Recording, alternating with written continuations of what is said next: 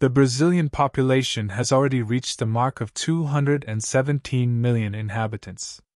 Our country is the largest economy in Latin America and is among the largest GDPs in the world. After almost three years of experiencing the COVID 19 pandemic, we can expect that advances in relation to the financial inclusion of a large part of the population, with fewer opportunities and financial resources, will be driven from 2023. Here at TransUnion, we have it almost like a mantra the concept of information for good. That is, how can we, through the use, analysis, and intelligence of data, be another vector of financial inclusion to bring possibilities and access to credit? A study by TransUnion Brazil found that 33 million Brazilians still do not have access to banks in the country.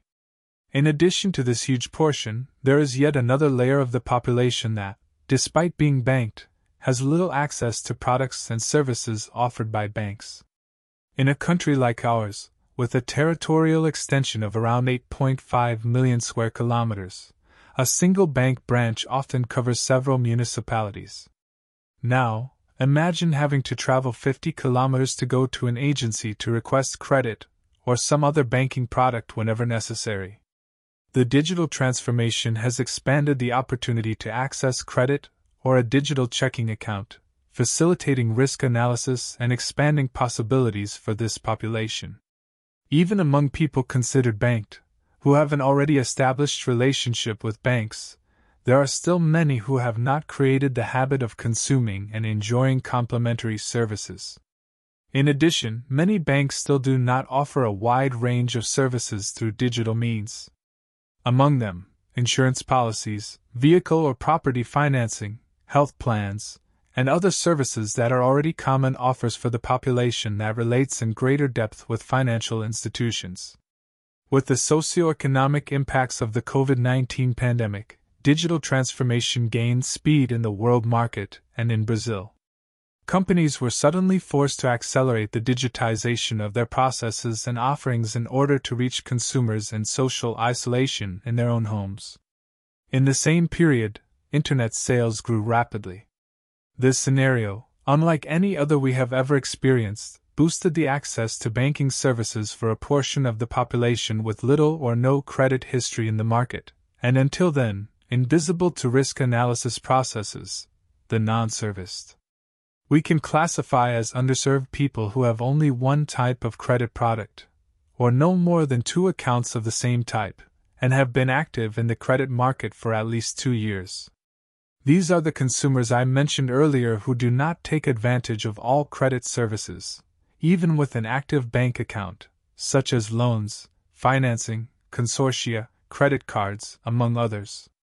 In TransUnion's global study, Strengthening Financial Inclusion A Deeper Perspective on Underserved and Unserved Credit Consumers, we further see that in Brazil, 41% of unserved respondents plan to apply for credit, compared to 39% of underserved. The percentage of both groups indicates that there is a real need and interest in credit. Finding ways to serve these people represents a significant growth opportunity for lenders. Remember our mantra I mentioned information for good? So, our market vision results in a virtuous cycle, providing both the growth of the creditor and the expansion of the visibility of consumers hitherto underprivileged of offers and accesses based on data analysis. This means helping to improve the quality of life of this part of society, boosting financial inclusion for a new life. But how to reach this part of the population? Through data analysis. Promoting financial inclusion will improve by understanding the different groups that exist within the same population. It is necessary to understand the credit risks of these groups through the evaluation of their consumption profiles. These scenarios vary greatly, which directly changes the way to reach these people. While traditional credit granting models use data such as financial history, many players lack information about non service customers.